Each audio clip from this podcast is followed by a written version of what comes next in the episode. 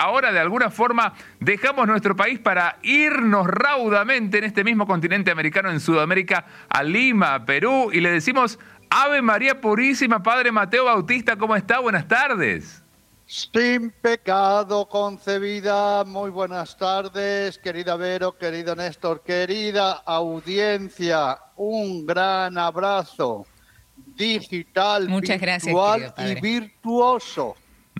Sí. Wow, cuántas características que tiene ese abrazo. Nos encanta, querido padre. Lo abrazamos y lo devolvemos ese abrazo de la misma manera con las mismas características. Bueno, padre, eh, lanzamos una pregunta, un disparador y un flechazo. ¿Quiere que le digamos cuál es? Porque me parece que va a estar muy interesante el programa de hoy. Como siempre, a ver ese flechazo, ¿dónde nos va a dar? ¿En qué parte del corazón? Bueno, bueno, ya está respondiendo mucho la gente, ¿eh? porque los hicimos pensar un poquitito. A ver, ¿qué opinas sobre esta pregunta? ¿Qué perdemos? ¿Qué perdemos cuando no perdonamos? Cuando no Mm. perdonamos, ¿qué Mm. perdemos? ¿Qué perdés en el corazón? ¿Qué perdés en las seis dimensiones de la persona? Cuando no perdonamos, ¿qué le parece el flechazo de esta jornada? Uy, no solo interesante, sino muy necesario y muy comprometedor. Muy comprome- comprometedor. Mm. Y Bien. claro, supongo que habrá algún personaje con el que podamos trabajar este temazo, ¿no? Sí, seguro. Y en eso confiamos en usted, Padre Mateo. ¿eh? Esperamos los lunes porque sabemos que no solamente están estos flechazos, esta posibilidad de participación de nuestra querida comunidad. Ya no decimos solamente oyentes, vos sabés, Padre Mateo, que ahora tenemos también televidentes. Entonces le decimos la comunidad de Radio María TV, los que se van sumando. Tenemos todo acá dispuesto. Y vos también allí, ¿eh? sobre todo desde el corazón para contarnos, para compartirnos. ¿Por dónde querés que comencemos, Padre Mateo? A ver, primero, si he entendido bien, porque no crean que los gallegos entendemos a la primera siempre. No, no, no. O sea, ¿qué ganamos? La pregunta es, ¿qué ganamos cuando no perdonamos? Sí. No, no. No, es No. que perdemos. ¿Qué perdemos? Claro, ¿qué Ah, perdemos? Es que perdemos cuando, no pícaro, perdonamos. es pícaro el padre Mateo. Ah, porque yo conozco gente que gana cuando sufre y además pierde Epa. cuando no perdona. Ah, ¿cómo? Para, nos estás mareando. ¿Cómo es, padre? Uh. ¿Puedes repetirlo esto? Ah, no, no, para entender esto hay que ser gallego. es muy buena, padre Mateo. Claro, cuando no perdonamos, ¿qué ganamos? Amargura, ganamos Mm. resentimiento, amar... Claro. Uy, ganamos uh, muchísimo. Pero el tema es realmente lo que perdemos. Así que me parece muy, muy interesante. Y claro, al decir Bueno, lo que perdemos, es como decir que ganamos cuando perdonamos. Claro. Claro, tal cual, tal cual. Uy, cuántas cosas que vamos a aprender en el día de hoy, cuántas cosas para aplicar. ¿Qué le parece si hacemos un breve resumen de lo que vimos la semana pasada y arrancamos, porque no dijimos cuál es el personaje bíblico en esta oportunidad? Develamos la consigna después, ¿le parece, padre? Muy bien, pero yo ya quiero dar mi respuesta inicial a la pregunta. Hoy me adelanto. A ver. Ah, bueno, A ver, a ver. perfecto. Sí, sí, lo escuchamos, padre Mateo. ¿eh? Te escuchamos. Cuando, cuando no perdonamos, ganamos ignorancia. Sí, Cuando perdonamos, ganamos sabiduría. Mm. Cuando no perdonamos, seguimos siendo más ignorantes. Y podremos al no perdonar tener la razón, pero nunca la paz y la felicidad. Pero no me tiren de la lengua y sigamos, sigamos. no, no, no, no, no. Claro, hay que No ser- le esté soplando a nuestra audiencia tampoco, porque Claro. le está ayudando a reflexionar, no vale eso. Eh, tienen que pensar también nuestros queridos televidentes, ¿qué le parece? Bueno, Claro, eh, claro. nos quedamos en el petizo, en el petizo mano larga la semana pasada, Eh, así que vamos a él. si le parece, porque habíamos hablado de este personaje también con tantas enseñanzas que fue nuestro querido amigo Saqueo. Decíamos querido amigo después de conocerlo, porque si uno lo veía a primera vista con la descripción pobre que tenían en ese momento en su comunidad, despreciado, echado de lado, lo molían eh, a piedrazos, eh, podrían haberlo molido a piedrazos en el medio de la calle. Eh, de sus eh, propios coterráneos, eh, había sufrido mucho este hombre y tenía mucha necesidad de Jesús, ¿no? Mucha necesidad de, mm, de estar con él internamente. Así que hablamos sobre él y decíamos que Saqueo en definitiva era un pródigo. Habíamos hablado, ¿no? Del hijo pródigo, de la parábola del hijo pródigo y decíamos, acá aparece otro pródigo porque también era muy necesitado de este encuentro misericordioso con el Padre, ¿no? Decíamos, uno de los, de los hombres saqueo eh, más odiados de la zona, peor vistos de la zona, despreciados de toda la zona.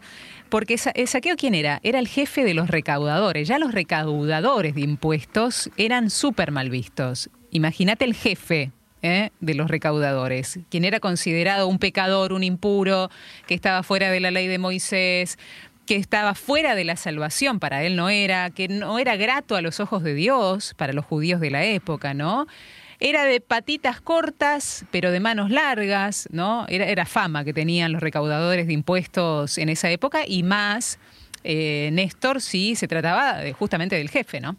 Claro, exactamente. Era tan pobre Saqueo, hay que decirlo de esta forma, tenía plata, ¿no? Que solo tenía plata, ¿eh? Solo tenía plata, por eso era tan pobre. El materialismo no puede llenar lo profundo del hombre, y en el caso de Saqueo esto ocurría. Este hombre se encontraba en una terrible soledad, ¿eh? estaba muy aislado, muy solo. Para ver justamente al Señor, para ver a Jesús, se tuvo que subir, se tuvo que trepar ¿eh? a lo alto de un sicómoro. Y una vez más, el auténtico Hijo del Padre Celestial, Jesús tomó la iniciativa, lo llamó, porque la gracia siempre precede, la gracia siempre precede. Cuando llega cerca de aquel sicómoro, eh, dos miradas se encuentran, la de Jesús con la de Saqueo. Y el Señor, en este caso, a diferencia de la cruz, el Señor mira desde abajo a Saqueo que estaba ahí arriba, una escena muy particular, ¿no? Eh, es más, seguramente solo Jesús se dio cuenta de que Saqueo estaba trepadito al árbol, el resto estaba tratando de encontrarse con Jesús y Jesús que un poco abandona el contacto con la multitud y dice, quiero entablar un vínculo con vos, Saqueo. Así es, y no solamente un vínculo, quiero alojarme en tu casa invítame, se autoinvita Jesús, ¿no? Eh, voy a tu casa, le dice. Y esto, wow, para los demás, ¿no? Porque nadie entraba a la casa de un recaudador porque era considerado impuro, ¿no? Eh, así que mm, Jesús hace eso, ¿no? Jesús lo llama. Jesús le dice, voy a alojarme con vos, lo invita al banquete, ¿no? A banquetear con él, y lo invita a este intercambio de corazones, por así decirlo, Néstor. Sí, y todos, allí estaban, por ejemplo, en, esa multitud, en esa muchedumbre que había siguiendo al Señor, que estaban observando lo que ocurría, estaban los escribas, estaban los fariseos, estaban los paisanos del Señor y también los discípulos de Jesús. Todos se sintieron incómodos ¿eh? por ver al maestro que se iba a la casa de este hombre que todos rechazaban. En eso coincidían todos. Todo el mundo le hacía bullying a Saqueo, ¿no? Y quedaron, ligando, eh, quedando ligados también ellos a esa embarazosa situación en la que los puso Jesús, en definitiva. ¿eh? había murmuraciones entre los que se consideraban justos, a quienes evidentemente no le agradaban estas manifestaciones de las relaciones que tenía Jesús con los publicanos y con los pecadores. Claramente Saqueo estaba en ese grupo, entre el grupo de los pecadores.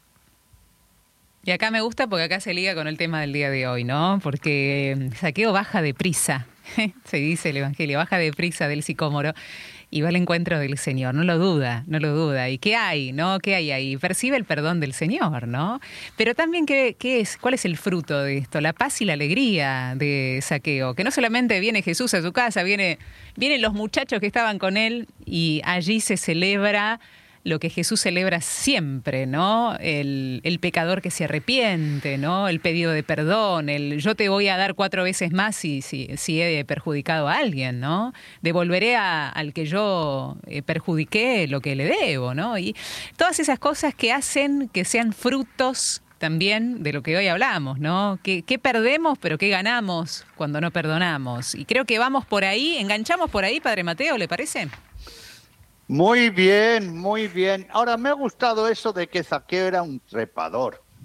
Ah, sí, lo era. Al menos lo fue en el momento del sicómoro. Porque cómo llegó hasta ahí arriba, mucho, Jesús mismo habría dicho, ¿cómo llegó este hombre hasta ahí arriba? Trepó, como un monito, trepó. Claro. O sea que fue trepador antes y después. Primero fue un trepador de la vida. Sí. Pero para el mal. Después fue un trepador para, para el bien, para encontrarse, para subir al Señor. Bueno, les cuento que se cuenta que Zaqueo llegó, llegó a ser obispo de Jericó. Ah. Ah, wow, no sabía. Sí, pero además tuvo una peculiaridad. Fue la única diócesis de la época que tuvo superávit. Es bueno, es bueno, Padre Mateo, ¿eh? claro, porque eh, lo suyo era administrar. Se convirtieron todos. Eh, padre Mateo, un detalle. los números eran lo de saqueo, porque fíjate que por más que se estaba convirtiendo, él dijo, y al que le he hecho algún mal, le voy a devolver por cuatro. los números estaban en su cabeza, evidentemente. Sí, sí. Por eso él cuando se encontró con Jesús dijo, borrón y cuenta nueva. Claro. Muy bien. Entonces, un hijo pródigo más recuperado por Jesús para entrar en la casa del Padre. Como vemos, hay muchos, somos muchos hijos pródigos en el mundo. ¿Mm? Y creo que hoy también, también vamos a tratar algo que podría ser otros hijos pródigos. Y claro, ya estoy yo pensando en voz alta. Y cuando no perdonamos, ¿no seremos también unos pobres hijos pródigos? Mm, qué interesante, padre, ¿no? Qué interesante. Yo no sé si me, me gustaría irme a la palabra de Dios para ver qué encontramos ahí, para descubrir qué persona, de qué personaje estamos hablando, porque no lo hemos dicho todavía. ¿Qué le parece, padre? Estupendo, vamos allá. Y la cuestión entonces, el disparador era... El disparador era, ¿qué perdemos cuando no perdonamos? Eh? Hablando de números, porque vos mm, un poco lo, pusiste al, tema aquí en, tapete, ¿no? Estamos hablando de saqueo, que le gustaba contar billetes, que sacaba rápido cuentas para aumentar sus impuestos y demás. Eh, en este caso, ¿qué perdemos? Eh? No, multiplicamos, sino ¿qué restamos? Viste que están los contadores. No sé si hay algún contador o alguna contadora escuchándonos o viéndonos, seguro que sí. Y saben esto del debe y el haber. bueno, en el debe ¿eh? ¿Viste? En el debe. ¿Qué perdemos cuando no perdemos? ¿Te parece que lo presentemos así, Padre Mateo? ¿Lo dirigimos a los contadores?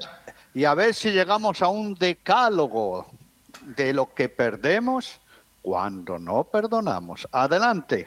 Muy bien. Vamos al Evangelio entonces, que nos sitúa en este texto base que hemos elegido, San Mateo, capítulo 28, a partir del versículo 23 al 35. ¿eh? Dice la palabra de Dios. Por eso el reino de los cielos es semejante a un rey que quiso ajustar cuentas con sus siervos. Al empezar a ajustarlas, le fue presentado uno que le debía diez mil talentos. Como no tenía con qué pagar, ordenó al Señor que fuese vendido él, su mujer y sus hijos, y todo cuanto tenía y que se pagase, que le pagase. Entonces el siervo se echó a sus pies y postrado le decía, Ten paciencia conmigo, que todo te lo pagaré. Movido a compasión, el señor de aquel siervo lo dejó en libertad y le perdonó la deuda. Al salir de allí, aquel siervo se encontró con uno de sus compañeros que le debía cien denarios. Lo agarró y ahogándole le decía, paga todo lo que debes. Su compañero, cayendo a sus pies, le suplicaba, ten paciencia conmigo, que ya te pagaré. Pero él no quiso, sino que fue y le echó en la cárcel hasta que pagase lo que debía. Al ver sus compañeros lo ocurrido, se entristecieron mucho y fueron a contar a su señor todo lo que había sucedido. El señor lo mandó a llamar y le dijo, Siervo malvado, yo te perdoné a ti toda aquella deuda porque me lo suplicaste. ¿No debías tú también compadecerte de tu compañero del mismo modo que yo me compadecí de ti? Encolerizado el Señor le entregó a los verdugos hasta que pagó todo lo que le debía. Esto mismo hará con ustedes mi Padre Celestial, si no perdonan de corazón a cada, de sus, a cada uno de sus hermanos. Palabra del Señor. Gloria a ti, Gloria a ti Señor, Jesús. Ahí tenemos el texto bíblico que nos va hoy a iluminar. Y por eso qué importante es que profundicemos en los personajes bíblicos, ¿verdad? Y en los personajes, sobre todo, de las parábolas de Jesús. ¿Por qué? Porque la predicación por excelencia de Jesús está en sus parábolas. Jesús es un gran parabolista. ¿Y por qué? Porque con él, las parábolas el Señor nos confronta empáticamente, nos abre los ojos en el espíritu, nos pone la mosca detrás de la oreja. Y claro, aquí está uno de los temas esenciales de la vida cristiana, porque también nos podemos preguntar, ¿cuál es en el fondo la patente del cristianismo? Mm. El amor a los enemigos sería. Ah, ahí está. El amor, por tanto, con el perdón y a los enemigos. Eh, amar a los enemigos. Perdonar a los enemigos. Y por eso, ¿quién nos dio el ejemplo? Primero nos lo pidió de la palabra, no lo explicó, como está haciendo hoy, y lo practicó ni más ni menos que desde la cruz. Padre, perdónalos a los que me están matando. No saben lo que hacen. Mm. Fíjese cómo el Señor, insisto, lo pidió, lo explicó y lo practicó. Pero claro, aquí hay una cuestión. Si somos sinceros, ¿cómo nos cuesta perdonar a los amigos? ¿Cómo nos cuesta perdonar a los familiares, a los de nuestra propia sangre? ¿Y cómo y cuánto y cuánto tiempo nos cuesta perdonar a los enemigos? ¿Eh? Incluso llegamos a decir, por mí como si estuviera muerto, mm. está muerto en mm. vida. Por eso creo que lo que hoy vamos a reflexionar juntos nos puede dilatar el corazón y el espíritu para ser más humanos y más cristianos. Y si les parece, querido Vero, querido Néstor, vamos a hacer un, pequeño análisis de la parábola. Sí, sí. No, dilatemos más el, tiempo, padre. Vamos derecho. Al hueso, dice, dice un perro cuando se encuentra con otro. Al hueso. Pues bien, todas las parábolas tienen un contexto vital siempre hay que buscar el contexto donde se dice Jesús narra la parábola. ¿Mm? Las parábolas no están dichas en el aire, no. Tienen un motivo, tienen una justificación, tienen un, una finalidad. ¿Mm? Entonces, ¿por qué el Señor cuenta esta parábola? Es decir, como decimos, la situación vital. Está hablando del reino de los cielos. Dice, sucede en el reino de los cielos lo que le pasa a un rey que tiene dos súbditos. Quiere decir con esto que es un tema esencial del reino de los cielos. Esencial. Entonces, el contexto es el perdón. No se puede pertenecer al reino de los cielos si no está el perdón por medio. Y para explicarlo y justificarlo y aclararlo, el Señor cuenta una parábola. Por tanto, ¿cuál es el segundo nivel? Es la historia, es el cuento, es la parábola. Recuerden que hemos dicho que en la antigüedad gustaban mucho de la regla de tres. Y viene el tercer nivel. Toda parábola tiene un tercer nivel. Y ese tercer nivel habla de la historia de la salvación. Porque claro, las parábolas son útiles y prácticas para siempre, son inmortales. ¿eh? Estas parábolas son válidas, palabra actual, para los hombres y mujeres en la historia de la salvación. Por eso, las parábolas primero, primero nos engatusan, nos cuentan el cuento, nosotros nos metemos en la historia, ¿eh? y cuando nos damos cuenta, mejor dicho, sin darnos cuenta, ya estamos dentro y estamos confrontados. ¿Y cómo somos confrontados en el tercer nivel? A ver, ¿con qué personaje me identifico yo? ¿Con qué personaje me identifico? ¿Y con cuál? ¿Con cuál no me tengo que identificar? Es el nivel de la historia de la salvación. Entonces, siguiendo la regla de tres, ¿cuántos personajes hay en este relato? Tres. Tres. Tres. ¿eh? Son fáciles de recordar. ¿Recordamos cuántos personajes había en la parábola del hijo pródigo? Pues tres. Tres. ¿Cuántos personajes había en el relato de Zaqueo? Tres también, Zaqueo, la multitud y Jesús. Y bueno, ¿y cuáles son esos tres actores? ¿Cuáles son esos tres personajes de la parábola? El deudor, eh, el primero había, hay dos deudores. Hay dos deudores, sí. Dos deudores. Uno que, que debe 10.000 talentos. Qué número ese, ¿eh? Padre Mateo, no, no todos los, en las parábolas de Jesús me parece que es el número más alto. No sé si, si en algún momento aparece un número más alto que ese. Sí, sí. Y es un deudor en talento, si lo comparamos con el denario. El denario era el sueldo de un día. 10.000 talentos, atención, era el trabajo de un hombre, según los cálculos actuales, en dólares, en dólares, de 333 años. Escuchemos bien. ¿eh? en dólares, ¿eh? En dólares. 333,3, diría Zaqueo, Ah, debía un montón de plata. Claro, saqueo, eh, ya, sabía de que este, en este caso que había números, era una deuda grandísima, casi impagable, digamos. No, no, imposible, de pagar. ¿Quién puede vivir, quién puede vivir 333 años actuales, eh? según la relación al dólar? Es decir, que si lo ponemos a la época sería tendría que vivir unos mil años. Una deuda impagable, totalmente impagable. ¿Mm? Bueno, tenemos un deudor, un deudor impagable. ¿Y por qué se caracteriza? tenemos un... porque, porque tiene el corazón un poquito duro, ¿no? Eso parece. Después tenemos un segundo deudor.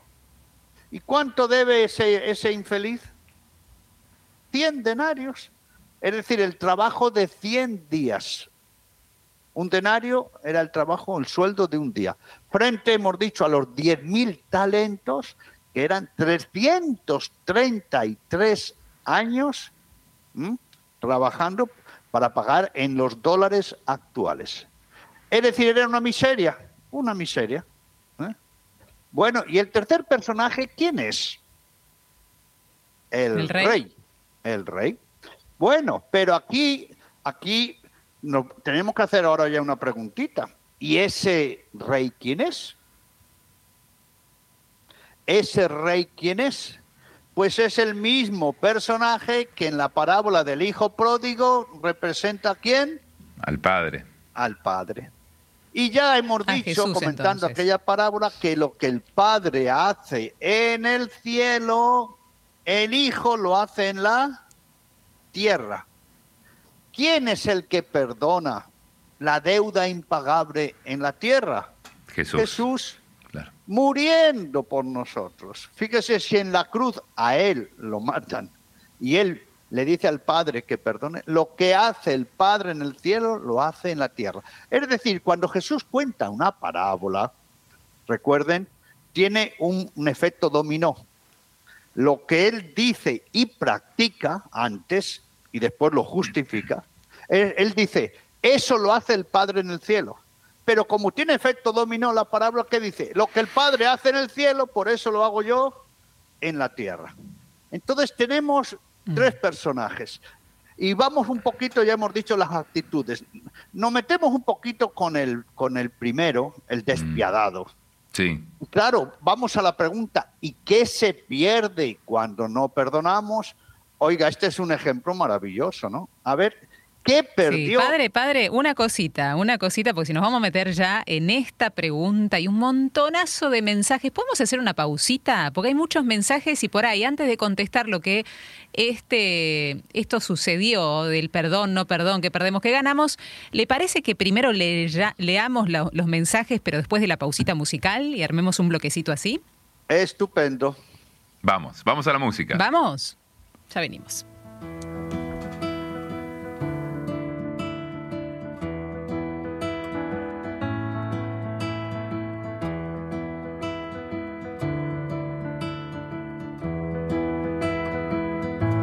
Jesús se contempla en tu vida.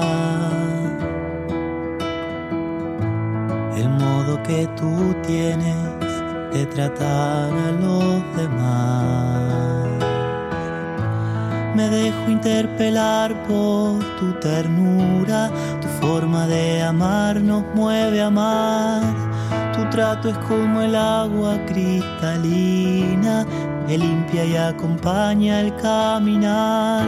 Jesús, enséñame tu modo de hacer sentir al otro más humano, que tus pasos sean mis pasos, mi modo de proceder.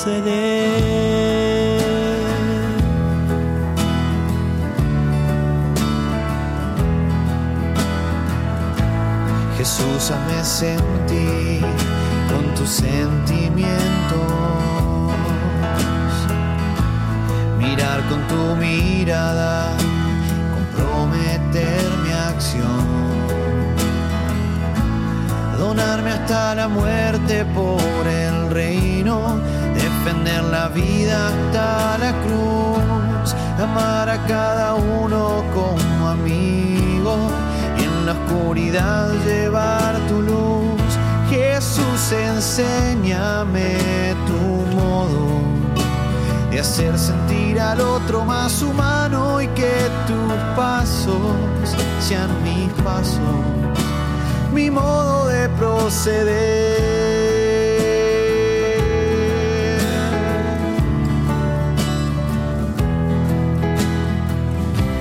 Jesús, yo quiero ser compasivo con quien sufre, buscando la justicia, compartiendo nuestra fe.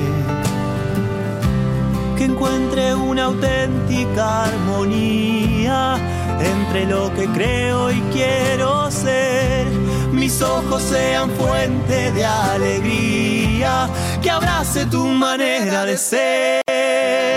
Jesús, enséñame tu modo de hacer sentir al otro más humano y que tus pasos sean mis pasos, mi modo de proceder.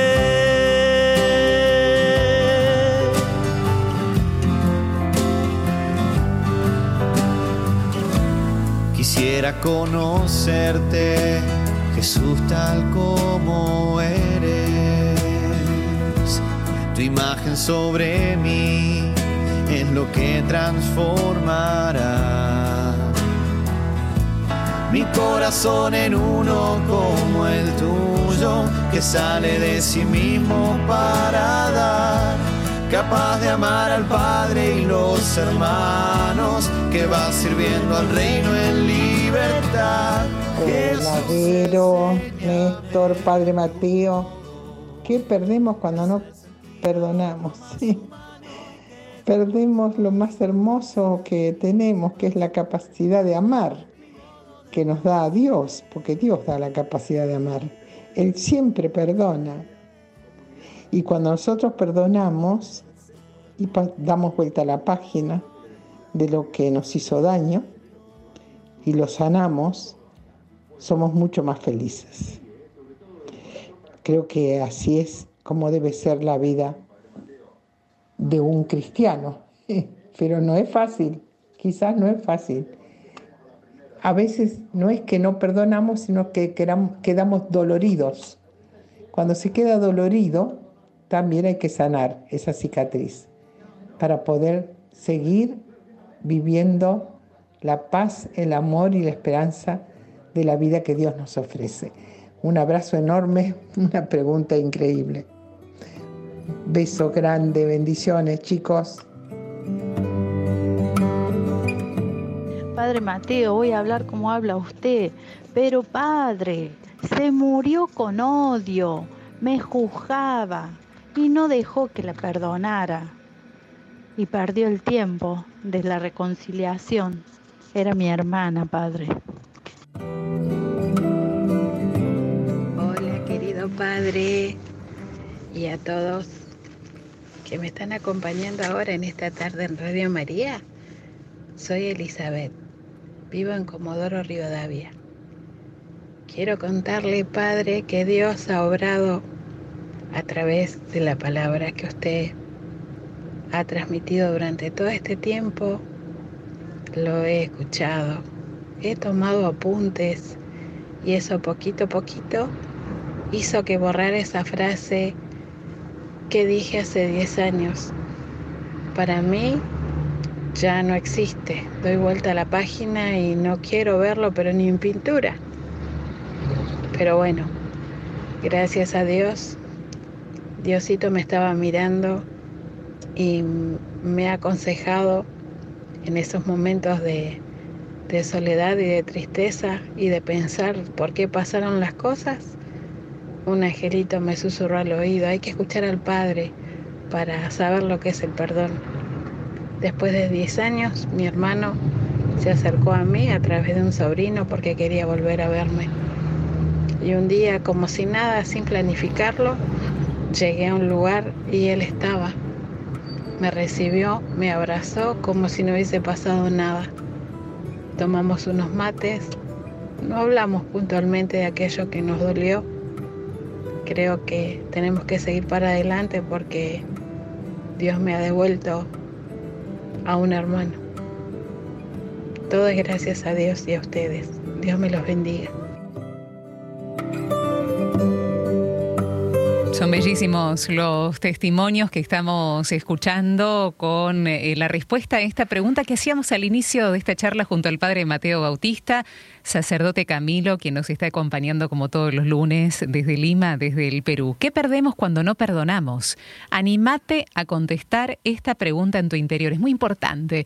¿Qué perdés cuando no perdonás? Porque quizás salten, ¿no? Estas frases. No, ya se murió esta persona para mí. No existe más, ¿no? tenemos que reflotar, ¿no? Tenemos que abrir la herida de nuevo. Tenemos que entrar para salir, ¿no? Como siempre nos enseña el padre Mateo. Yo le voy a pedir a Mariana que mientras vamos leyendo eh, los mensajes con Néstor, vayamos poniendo imágenes también de esta parábola, ¿no? Para que el texto esté vivo, para que sigas en este texto, adentro de este texto de San Mateo en el capítulo 18. Por ejemplo, Carmen nos dice, buenas tardes, cuando no perdonamos, perdemos paz. Nos dice Carmen que se comunica desde Misiones. Sí, allí estamos viendo imágenes. ¿eh? Como siempre decimos, para que puedas también sumarte a, a esta experiencia de Radio María TV. Eh, nos escribe Fer, Fernanda, desde Resistencia en Chaco.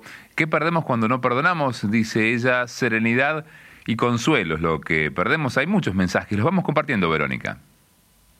Héctor desde eh, Chaco dice, amigos de Radio María, perdemos luz en favor de Dios, de los demás, de uno mismo. Bendecida jornada para todos. Bueno, y también se suma Miriam por aquí, dice, yo creo que em, no perdonar nos roba la paz, lo que perdemos es justamente eso, la paz. Magdalena dice, si no perdono pierdo paz, lo sé, dice Magdalena, y Dayana dice, para mí perdemos la libertad y también la paz. Sí, Gabriela de Rosario dice, cuando no perdonás, dejas de tener paz interior, es lo que nos acerca nuestra amiga. Cuando no perdono, siento que pierdo el amor de Dios, ya que Él es amor y también perdón, dice María de las Mercedes. Y también se suma Miriam por aquí, dice, perdemos la paz interior cuando tratemos de olvidar a esconder en algún lugar el rencor. ¿eh? Está allí, dice, ese rencor corroyendo, eh, sí, desde la corrosión, ¿no? Eh, todo, hasta el fin, hasta el final. Mónica de Casilda Santa Fe dice, perdemos la paz interior y si se lo entregamos a Dios nuestro perdón, Dios nos devuelve paz interior. Envía bendiciones. Y también se suma otra persona, nos deja su nombre. En este caso dice, siento que perdemos la paz y que aumenta el riesgo de perder la gracia de Dios, porque hay mayores deseos de mal o de venganza. Mm. Cristina dice, buenas tardes hermanos queridos, estoy aquí con mi nieto y mi nieto Amadeo Pablo, que tiene ocho años, dice, que cuando no perdonamos, perdemos la humildad. Nos dice Cristina de Córdoba y gracias a la participación de nuestro querido Amadeo Pablo, ocho añitos, y también participa por esta consigna. Y se suma también Griselda, dice, como también lo han hecho otros, Griselda desde Mar del Plata, perdemos la paz, ¿eh? es lo que principalmente perdemos cuando no hay perdón en nuestro corazón. Miriam dice, ganamos la paz interior al perdonar y el amor con creces de nuestro Señor. Cristina también dice eh, que Amadeo dice que también eh, perdonamos y ahí ganamos. ¿eh? Cuando perdonamos ganamos un montón. Gracias, Amadeo.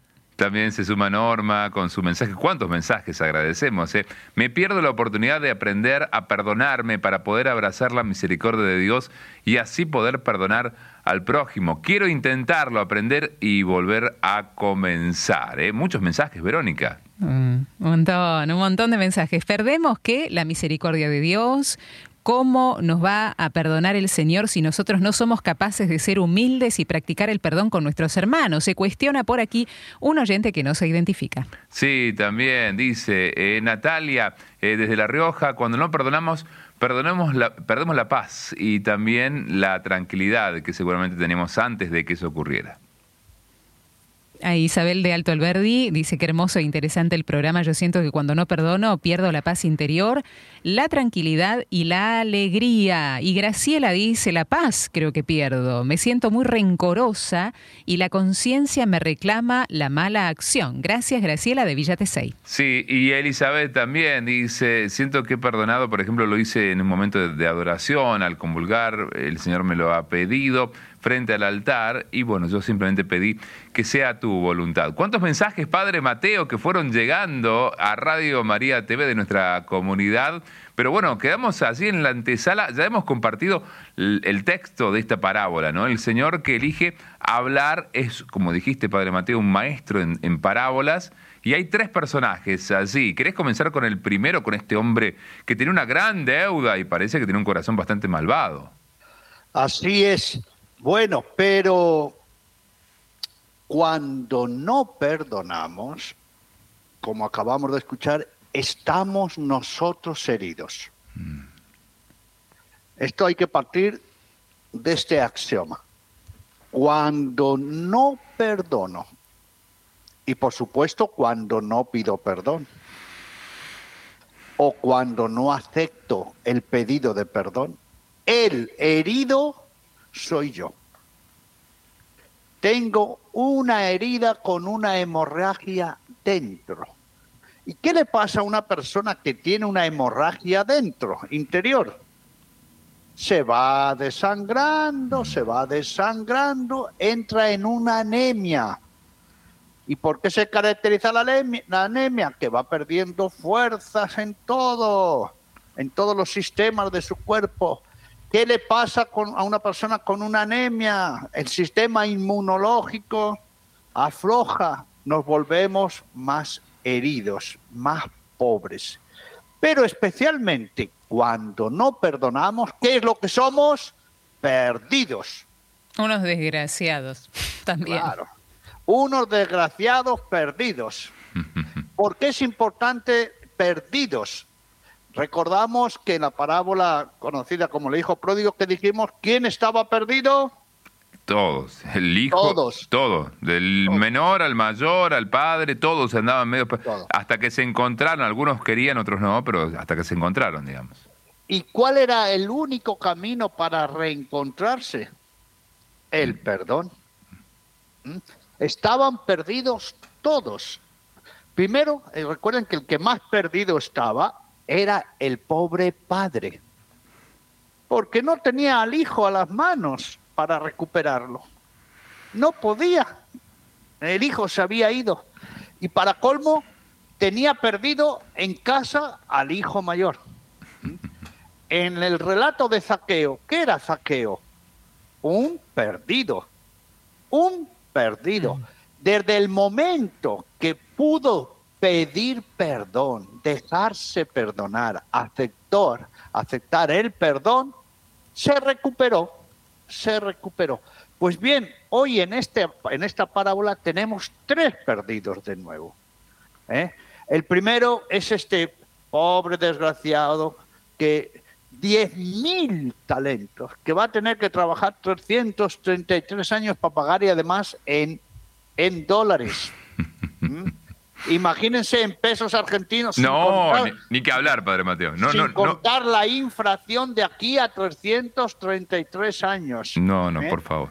Bueno, ¿y quién estaba perdido? También en segundo, imagínense. Pero el que estaba perdido, perdido, perdido, era el pobre rey.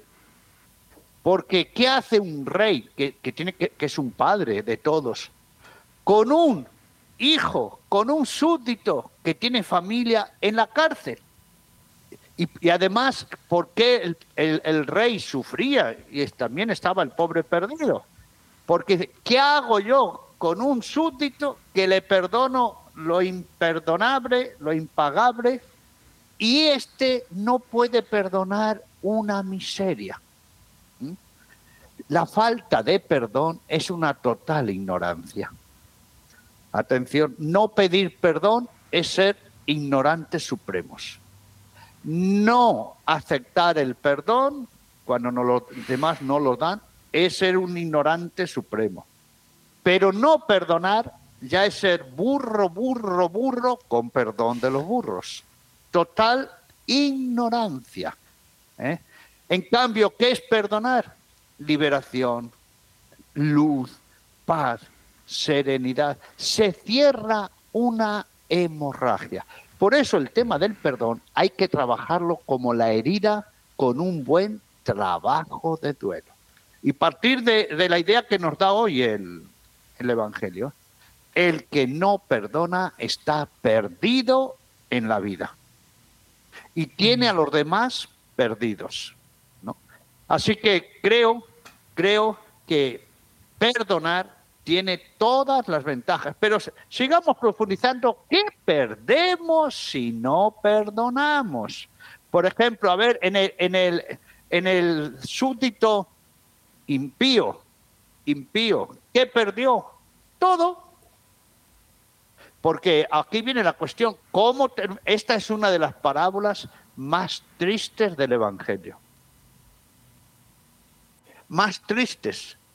Pero claro, ojo, atención, volvamos a la parábola del hijo pródigo.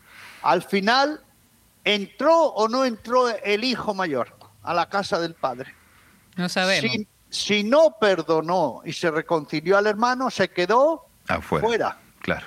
Ahora resulta mm. que este eh, súbdito despiadado que se le perdonó lo imperdonable, se queda dentro de la cárcel.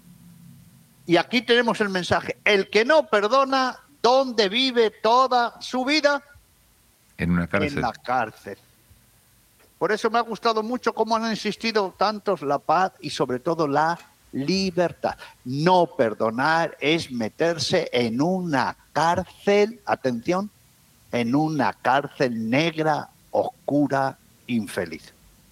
Mm, sería como, eh, viste, cuando una imagen como que te metes adentro de la cárcel, le pones ya del lado de adentro y tirás las llaves. Chau. Si no te ayudan, a veces, viste, no puedes ni salir. Y además, el no perdonar es declaración de una impotencia. ¿Por qué? Porque ¿qué ¿cómo nos justificamos cuando no perdonamos? Porque para perdonar hay que poner voluntad, ¿eh? ¿No? Hay que poner inteligencia, atención. Hay que poner amor. Porque sí o sí, el perdón es siempre un don gratuito. ¿Mm? Díganme, cuando una persona ha hecho una ofensa, y no digamos ya una ofensa grave, en el fondo, seamos sinceros, esa persona puede, puede compensar de alguna manera esa ofensa. Nunca. Porque la herida ya se hizo. Todo perdón, pequeño y grande, si no nace de un corazón altruista, generoso, nunca perdonará de raíz, nunca sanará. ¿eh? Por eso, ahora desde la pastoral de la salud voy a decir algo curioso. ¿Qué gana usted cuando no perdona? Pues gana hacerse amigo de los médicos, fisioterapeutas, farmacistas, ¿qué más? de los fisioterapeutas. ¿Están de acuerdo o no? Sí, absolutamente, padre, absolutamente. Y ahora en el decálogo que podríamos llegar a hacer, ¿qué pondríamos en ese decálogo? Ah, pero espere, espere, espere. no te rápido, no te rápido. ¿Qué pasa? a ver, ¿qué pasa? Y, este súbdito despiadado, sí. además, ¿qué perdió? La familia. Claro perdió la familia. Porque, eh, a ver, pongámonos también en, digo, no, no, está bien esto, no es feo lo que, lo que usted, usted dijo, Padre Mateo, es muy triste esta historia, pero el rey dirá, bueno, si me debe esa locura de plata, por lo menos recupero, porque claro, dice, tomó a la familia como para recuperar unos pesos, algo así, una, cosa por el estilo, ¿no? Claro, claro. Es decir, que cuando no perdonamos somos una infección de desamor, de resentimiento, para todos los que están alrededor, empezando por la familia. Y además este súbdito despiadado, ¿qué perdió? Fíjese, la posibilidad de tener dos amigos para toda la vida. Mm. El rey y el compañero. Claro. Claro. De arriba y de abajo. Porque el rey es un amigo de arriba, un poderoso. Pero se puede haber hecho amigo del de... Pues es que el Papa Francisco dice esto, Padre Mateo, que se lo enseñó a su papá. Cuando vayas subiendo, saluda a todos, porque van a ser los mismos que vas a ver cuando estés bajando. Y este, esta parábola describe eso. Claro. Y la parábola también nos enseña, para ese decálogo, querida Vero, nos enseña de dónde, de dónde una persona saca las fuerzas para perdonar. Claro, porque cuando no perdonamos, ¿qué nos decimos? Nos justificamos, ¿eh? eso está claro. Seamos realistas. Cuando decimos, es que no puedo perdonar, ¿verdad?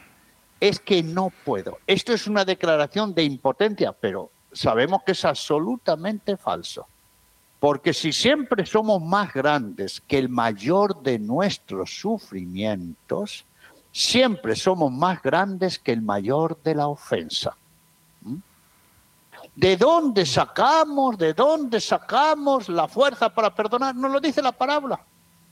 ¿De dónde sacaba, tuvo, de dónde tenía que sacar las fuerzas, el impulso para el, súbdito despiadado perdonar a su, a su hermano? Que había sido perdonado. Desde el momento que nosotros simplemente pensamos, ¿eh? no pongamos ni siquiera el corazón ni el afecto, nada de nada, con que solo pensemos, pero las veces que me ha perdonado Dios lo imperdonable lo desgraciado que he sido ante Dios, lo miserable. Y el que me ha perdonado gratuitamente y me sigue queriendo. Dígame, ¿no nos basta esto para perdonar? Este es el mensaje de la parábola. O dicho de otra manera, y por eso el final del triste, Jesús no lo dice, si a ustedes el perdón infinito de Dios no los hace perdonar a los demás, ¿Cuál es el mensaje final? Están perdidos para siempre. Están perdidos como este asunto, para siempre. Porque lo decimos en el Padre Nuestro, perdona nuestras ofensas como, nosotros perdonamos. Pero bueno, antes de que se me vaya el santo al cielo, y para que se rían un poco, porque me dicen, ay, qué serio es el padre Mateo, qué serio es el padre Mateo. Bueno, le cuento que el otro día tuve yo aquí a una señora en una entrevista y me dijo, ay, padrecito, yo tengo una deuda de perdón con mi hermana y mi hermana conmigo. Llevamos así 20 años Y claro, sufrimos las dos, porque es verdad o no. Sufrimos las dos. Y además damos mal ejemplo a todos de la familia. ¿No? ¿No? Y ninguna damos el brazo a torcer, pero yo estoy seguro que mi hermana está pensando como yo y yo como ella, pero yo no sé qué hacerlo y ya lo que me han dicho y no puedo. Y le dije, pues mire, es muy sencillito. Muérase. Fuerte, un poco ¿Cómo, fuerte. padre? La, la- eh, poco le, mandó que se muera. ¿Cómo es eso? Sí, muérase. ¿Usted le dijo eso? ¿Ese es su consejo? Claro. Ay, por Dios. Y la señora me miró y le dijo, ¿cómo, padrecito? Que se muera usted o su hermana. Ay, padre, a ver, explíqueme. Digo, a ver, querida, usted lo sabe mejor que yo. Cuando una persona se va a morir, ¿qué es lo que pide como una necesidad? Perdón. ¿Sí, o no? Y piden reconciliarse personas de 30, 40 años, ¿no? ¿Eh? Y, y se acerca el moribundo y la otra persona y díganme, en- como nos ha dicho una, una señora, ¿verdad? Con su testimonio, después de 40 años sin verse renegando, en dos minutos se besan, se abrazan, fue una tontería, ¿sí o no? Hermoso, sí. Hermoso. Entonces le digo, querida, a ver, morirse. ¿Quién quiere que se muera, usted o su hermana? ¿Y cómo terminó la conversación? Dice, pues creo que es mejor padre que, que vaya a hablar con mi hermana. Dice, ¿para qué nos vamos a morir antes de tiempo? claro, le dio el teléfono de la hermana para que la llame. Así es. Fíjese cómo hasta el morir nos abre los ojos a nuestra ignorancia. Cuando no perdonamos, somos ignorantes. Más que malos, Mm. ignorantes. Y sobre todo, ¿cuánto nos perdemos? ¿Cuánto? ¿Y cuánta carga nos echamos encima? Por eso perdonar es liberación. Pero también que nos quede claro, insisto, insisto con lo de la parábola, ¿eh? las repercusiones que tiene a nivel comunitario, social, familiar, de ejemplo, de testimonio, cuando no perdonamos. ¿eh? La verdad, es casi, cuando no perdonamos, se nos tenía que caer la cara de vergüenza. Y sobre todo el gran mensaje, lo reitero, si Dios nos perdona, ¿cuánto, Qué paciencia, ¿no? El? Señor. Ahí Paciencia. es donde tenemos que sacar las fuerzas. ¿m? Las fuerzas. Y además, ahí vamos a decirlo también, y en el fondo, ¿quién gana más? ¿El que perdona o el perdonado? Ganan los dos, pero el que toma la iniciativa, que tiene que ser rápidamente, ¿no? No el que está ofendido, sino la del otro. Eh, qué bueno que, que- que sea rápido, ¿no? Y se ganan, se ganan de ambas partes. Pero en la parábola de estos tres personajes, ¿quién era el que más ganó? ¿Quién es el que más iba a Sí, ganar? lejos, el que le perdonan 10 mil, 10 mil talentos. No, no, querido Néstor, ¿No? el rey. Ah, el rey. Claro, porque ganaba un súbdito, ganaba otro súbdito, ganaba la amistad entre los súbditos y él tenía el gozo, el gozo de haber perdonado. Porque claro, en la parábola hay una tragedia. ¿Cuál es? La tragedia es siempre la de Dios, atención. ¿Qué hace el pobre Dios? Dios me perdone por hablar así. ¿Qué hace el pobre Dios con nosotros cuando no perdonamos? ¿Esto es un problemón para Dios o no? Sí. Díganme, ¿era un Sí, problemón para el padre de la, de la parábola del hijo pródigo Sí, sí. que el hijo se fuera, Eh, que el hijo volviera y no como hijo, que el, el hermano no quisiera entrar en casa? ¿Quién era el que tenía el problemón? Cuando nosotros perdonamos, le quitamos una carga a Dios y le hacemos realmente padre de todos nosotros y nos hacemos hermanos. Bien, vos sabés que me hiciste acordar, padre Mateo, como papá te lo digo, ¿no? Cuando entras con tu hijo pequeño a un bazar o a una juguetería y tiene un cartel grande que dice, nene rompe, papá paga. Entonces en ese momento te sentís como Dios. ¿eh? Cuando el nene rompe, vos decís, ay, te agarras la cabeza. ¿eh? Entonces es esto mismo que vos decís, ¿no? Eh, si entre los hijos no se perdonan, el papá termina siendo el responsable, que tiene que hacerse cargo de esta deuda. Por eso en el video me ha encantado cuando el rey perdona. ¿Han visto la sonrisa que tenía el rey? Ay, Oiga, hermoso, hermoso. La sonrisa, la satisfacción. ¿eh? Como el padre de la parábola del hijo pródigo. Hijo, tenemos que entrar en casa. Tenemos que recuperarnos. Tenemos que hacer familia. Por eso, perdonemos para echar una manita al pobre Dios con estos pobres diablos que somos nosotros. Bueno, bueno, y querida, querida Vero y querido Néstor, el 14 de junio, aquí les presento a mi... Ay, mira, una gota de sangre es eso. A mi amiguita, a mi amiga, a mi amiga, a mi es amiga. la gotita, gotita de sangre. Doña Gotita de Sangre. Nos conocemos desde el año 93, mi amiga Doña Gotita de Sangre. Bueno, ¿y por qué la presento? Porque el 14 de junio, miércoles, es el Día Mundial del Donante Voluntario de Sangre. Bien. Y qué hermosa ocasión. ¿Y saben ustedes por qué el 14 de junio es el Día del Donante Voluntario de Sangre? No. ¿Por qué, Porque padre? es el día del nacimiento, 14 de junio de 1860, de una de las mayores glorias de la ciencia católica. ¿Quién? El austriaco Karl Landsteiner en 1900 descubrió los grupos sanguíneos y en 1940 descubrió el factor RH positivo o negativo, con lo cual facilitaba que no se muriese la gente por la incompatibilidad. Fíjese qué gran descubrimiento. Una de las mayores glorias de la ciencia católica, premio Nobel de Medicina. Nació el 14 de junio de 1860. Una fecha muy importante.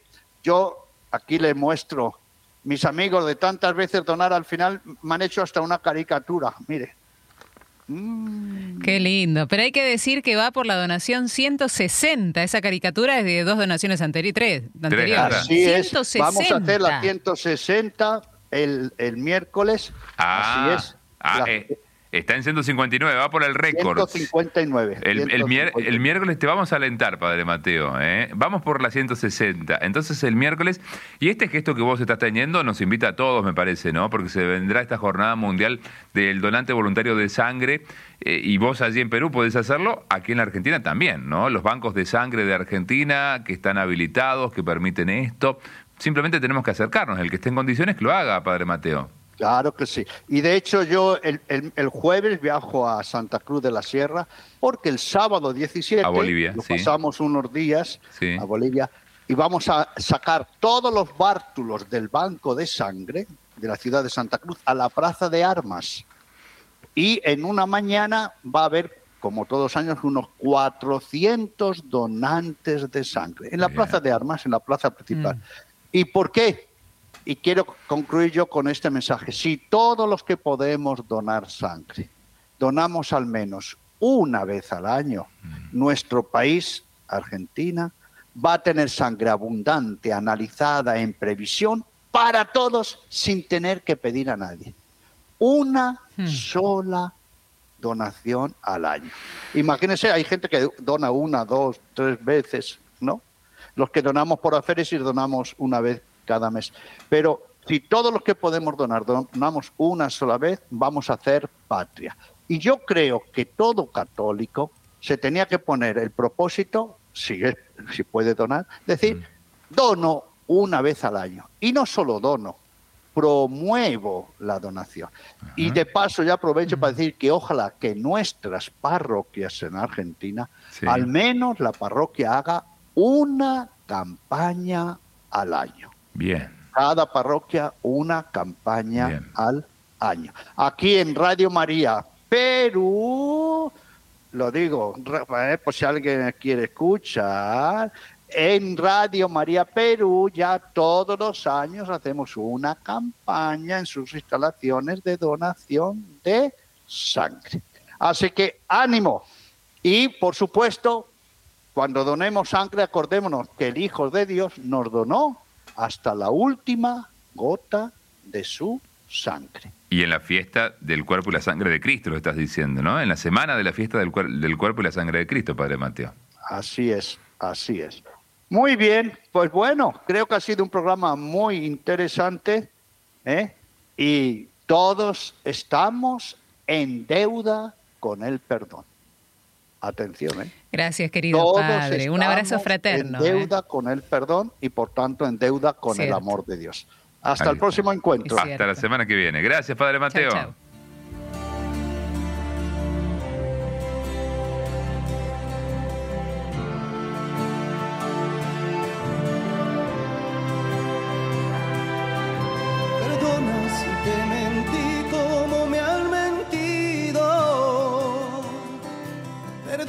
Si te fallé, otros me han fallado. No hubiera querido darte ese castigo. No tienes tú la culpa de mi pasado.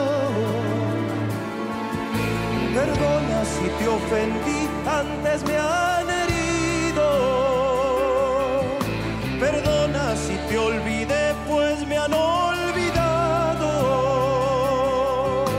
Perdón si calla el amor cuando lo he